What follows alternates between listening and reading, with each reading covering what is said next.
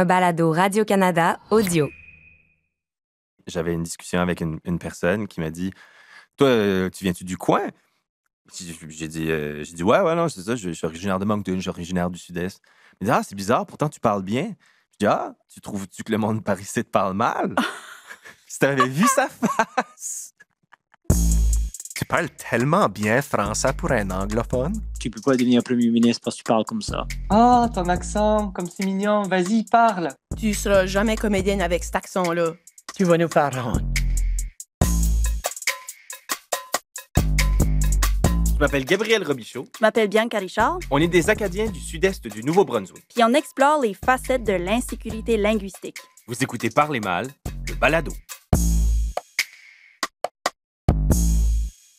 Allô, Gab? Allô, Bianca?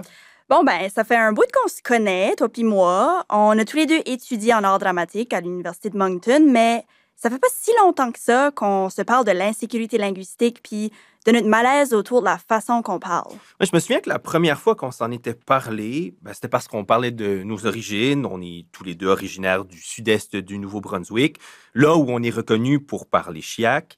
Puis on parlait de comment on sentait que les gens qui étaient originaires de la même région que nous, puis, nous aussi d'ailleurs, euh, étaient souvent stigmatisés par rapport à la manière qu'ils parlaient français, comment on avait l'impression souvent qu'ils parlaient mal, puis qu'au-delà de cette perception-là que les autres avaient de nous, ça finissait généralement en fait par nourrir la propre perception que nous, on avait de nous-mêmes par rapport à la langue. En d'autres mots, à force de se faire dire qu'on parlait mal, on finissait par le croire. Et puis, à un moment donné, on s'est dit que ça serait un bon sujet pour une pièce de théâtre. Puis, c'est un projet qu'on continue de développer qui s'appelle Parler mal. Ce projet-là, c'est devenu une espèce de boîte de Pandore qui a donné vie à toutes sortes de projets à côté, comme cette idée de balado. Fait que là, je vais plonger directement dans le sujet. Gab, t'en souviens-tu du premier moment où tu as eu un malaise autour de ta façon de parler? C'est pas précis, mais le premier souvenir qui me revient, euh, j'étais dans un cours à l'école secondaire, puis une monitrice de langue qui avait comme mandat de promouvoir la langue et la culture, qui est venue nous expliquer ben, qu'on parlait mal ou qu'il y avait des expressions qu'on disait qui n'étaient pas correctes, nous souligner ces expressions-là, puis nous demander de les corriger pour elle. Puis du moment où on apportait des corrections, elle nous disait Ben non, ben tu vas pas dire ça. C'est laid. Quoi? Mais ouais, ouais, c'est laid. Puis à un moment donné, c'était Est-ce qu'on fait des fautes dans ce qu'on dit? Ben, c'est pas forcément une faute qu'elle répondait, mais ben, tu veux pas parler de même, c'est laid. Puis tout à coup, ben, devant l'autorité, on, se questionnait. Ben, il me semble qu'elle doit avoir raison parce que ben, elle représente la norme, mais en même temps, ben, si je fais pas une faute, ben, c'est quoi le problème? Puis surtout, ben, qu- qu'est-ce que ça veut dire parler laid? C'est épouvantable. Ben oui, parce que là, vous pouvez pas utiliser vos expressions à vous autres, mais là, quand vous vous corrigez, c'est laid. Fait comment vous êtes supposé de parler? Je sais pas. je sais pas. Toi, y a-t-il un moment particulier? Euh, je peux pas penser à un moment particulier tout de suite, mais c'est juste quelque chose que j'ai commencé à remarquer que je vivais plus tard dans ma vie. C'est pas nécessairement quelque chose que je remarquais quand j'étais jeune. Puis c'est surtout quand j'ai été confrontée à, à des gens qui parlaient pas comme moi. Puis à travers les années, j'ai entendu plein de commentaires par rapport à la façon que je parle, comme parles-tu vraiment comme ça ou je te comprends pas quand tu parles. Puis à chaque fois, ça me fait questionner toutes sortes d'affaires par rapport à la façon que je parle, puis à la façon que je m'exprime. Puis ça finit tout le temps par me tomber dessus comme une tonne de briques. Ben, cet effet boule de neige-là dont tu parles, c'est ça. L'accumulation, en fait, qui finit par nous jouer dedans. Puis, c'est un peu en constatant cet intérêt-là commun qu'on avait pour la question de l'insécurité linguistique qu'on a décidé de creuser ça. Qu'est-ce que c'est, cette affaire-là? Hum, c'est un sujet qu'on entend de plus en plus sur la place publique. Oh, l'insécurité linguistique, c'est un mot qu'on qu'on commence à entendre plus souvent.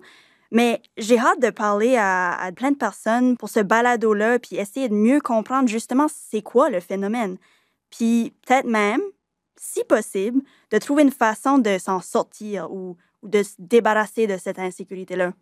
Je me rappelle aussi que la première fois qu'on s'en est parlé, je t'ai tendu un livre, À l'ombre de la langue légitime, l'Acadie dans la francophonie, d'Annette Boudreau.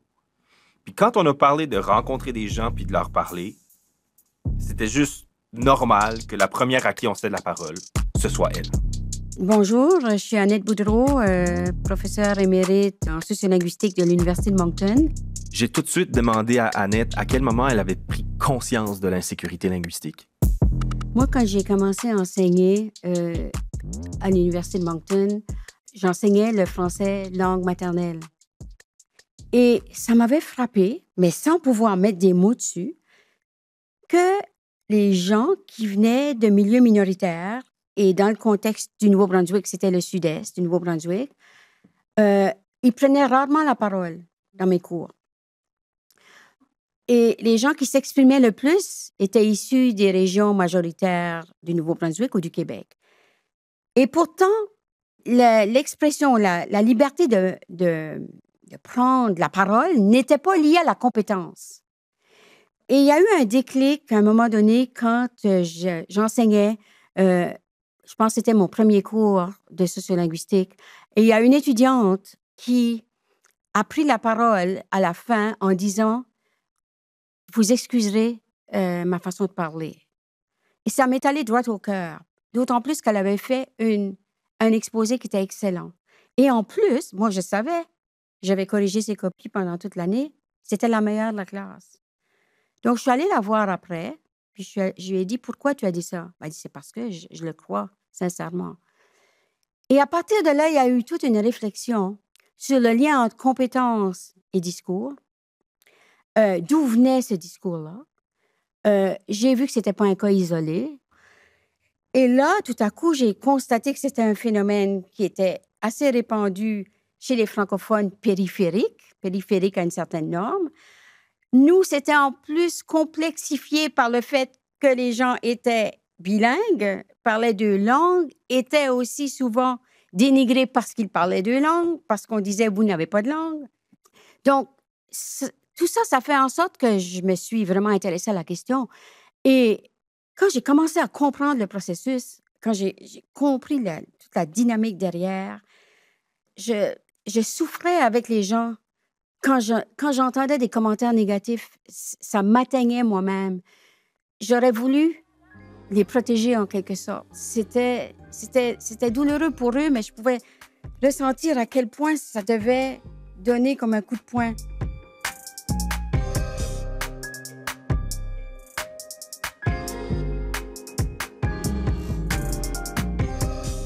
J'adore ça, entendre Annette parler, parce qu'on on ressent vraiment à quel point c'est un, un sujet personnel pour elle. Puis je trouve ça assez touchant de l'entendre dire qu'elle voulait protéger les gens. On voit vraiment pourquoi elle a voulu étudier l'insécurité linguistique. Ouais, on, on sent vraiment la, la vocation, puis, puis toute la bienveillance aussi qu'il y a derrière sa démarche. Mm. On sent aussi que cette bienveillance-là, ça vient d'un vécu. Annette racontait qu'elle en avait subi elle aussi de l'insécurité linguistique pendant ses études universitaires en France. C'est là que j'ai vu que pendant ces années-là, je m'étais tue, mais complètement tue. Et euh, c'était pas non plus à cause de l'attitude des gens, parce que les gens étaient assez sympathiques. Ils voulaient m'emmener à parler. Et les profs venaient me chercher et ils disaient, mais Madame Boudreau, avez-vous quelque chose à dire? Puis je disais non. Puis pourtant, j'avais je sais pas combien d'éléments dans ma tête, mais jamais j'aurais osé le dire à ce moment-là. Il y avait, si, si je comprends bien, il y avait quelque chose de tellement intériorisé. Tellement intériorisé. Tellement intériorisé. Ça qu'Annette explique revient un peu à ce que tu disais au début, Gab, qu'à force de se faire dire qu'on parle mal, on finit par le croire. Que les gens n'ont pas besoin de nous dire des commentaires nécessairement, mais qu'on on le croit quand même. Ouais, puis c'est encore plus fou quand on l'entend dire qu'au fond, cette intériorisation-là, ben, c'est pas forcément représentatif de la réalité. Bon, euh, depuis tantôt, on multiplie les exemples, on parle de différents ressentis, mais j'avoue que j'étais vraiment content qu'Annette nous le définisse parce que j'ai beau croire que je maîtrise le sujet de plus en plus, j'ai l'impression que j'arriverai jamais à le nommer aussi bien qu'elle. L'insécurité linguistique, pour donner une définition très rapide, c'est la peur de faire des fautes. Mais c'est plus que ça. C'est un état qui envahit complètement la personne qui parle et qui fait qu'elle a l'impression d'être illégitime dans sa manière de parler. D'abord, c'est le fait d'avoir une hypersensibilité à l'égard des formes de langue que l'on peut utiliser soi-même, parce qu'il n'y a pas d'insécurité linguistique sans cette hyperconscience de sa manière de parler, mais aussi de l'existence de normes. Cette impression que ce sont les autres aussi qui, possèdent cette langue euh, légitime et la crainte justement de ne pas y arriver, de ne pas faire les phrases qu'il faut.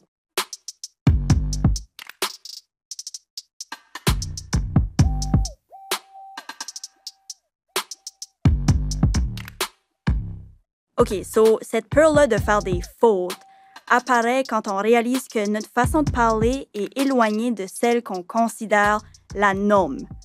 C'est ça qui va faire qu'on pense qu'on parle mal. Ouais, puis cette peur-là de faire des fautes, ben, elle amène à d'autres manifestations de l'insécurité linguistique. La personne va faire de l'hypercorrection. Qu'est-ce que c'est de l'hypercorrection? Ben, c'est le fait de, d'essayer de trouver la bonne façon de dire les choses. Et cette bonne façon-là, d'habitude, la personne peut l'avoir, mais sur le moment, elle va essayer d'en faire plus. Et puis, par exemple, elle va utiliser des dons au lieu des que, parce que ça peut sembler plus savant. Euh, elle va faire des erreurs qu'elle ne ferait pas autrement. Il y a aussi de l'hypocorrection. L'hypocorrection, ça veut dire que plutôt que d'essayer de parler comme il faut, on va accentuer ses propres traits stigmatisés. C'est une façon de répondre à une forme de violence qui est ressentie. Et la pire des manifestations, c'est le silence. Les gens décident de se taire plutôt que de parler, plutôt que d'avoir des remarques condescendantes ou négatives, plutôt que de risquer de perdre la face.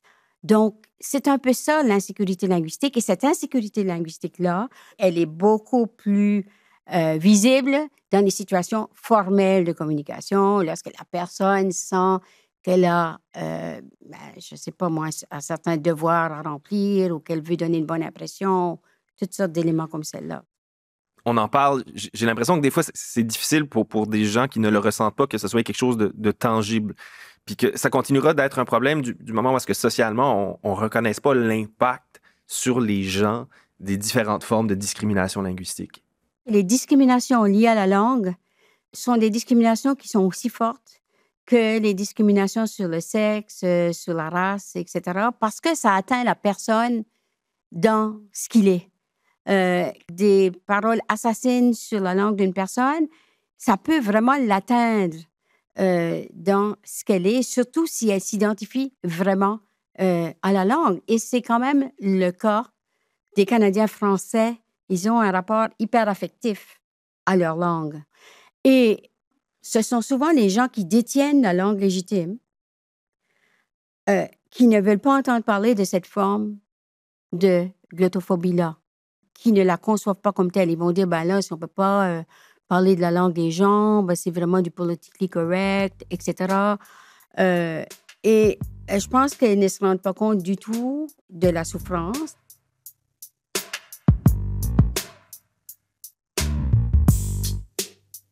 C'est vrai que la discrimination sur la façon de parler est une des dernières formes de discrimination encore acceptées dans notre société.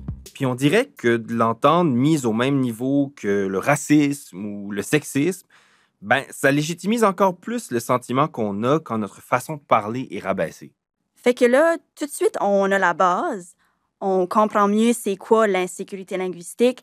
On a entendu des exemples de comment ça se manifeste chez les gens, mais on a encore beaucoup, beaucoup de questions comme est-ce que c'est quelque chose qui se vit ailleurs qu'en Acadie?